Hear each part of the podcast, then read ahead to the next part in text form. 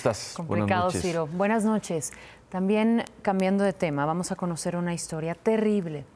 Vamos a ver estas imágenes. María Luisa Villanueva, encarcelada desde hace 25 años por el delito de secuestro, dejó el penal femenil de Morelos bajo el beneficio de la preliberación. Así se lo había ofrecido el presidente del Poder Judicial del Estado, Luis Jorge Gamboa, por haber cumplido la mitad de su condena. Sin embargo, según contó la propia María Luisa y su abogada ante los reporteros, este beneficio se autorizó contra la voluntad de María Luisa. Ella habría elegido permanecer en prisión para salir por reconocimiento de inocencia, es decir, libre de culpas, no por preliberación. Incluso hoy dos mujeres custodias la tuvieron que sacar Ahí por está la fuerza. imagen. Sí, así la sacaron de prisión.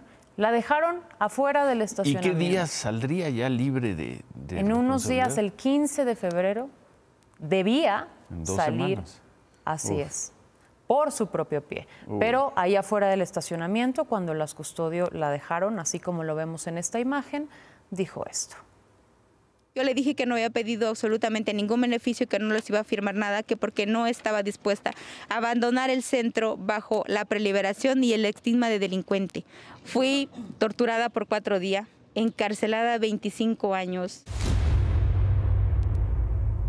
Según ella, la Fiscalía de Justicia de Morelos se había comprometido a buscar y a procesar a los exagentes judiciales que la detuvieron en aquel entonces, hace 25 años, quienes, asegura, la sometieron a tortura para fincarle este delito.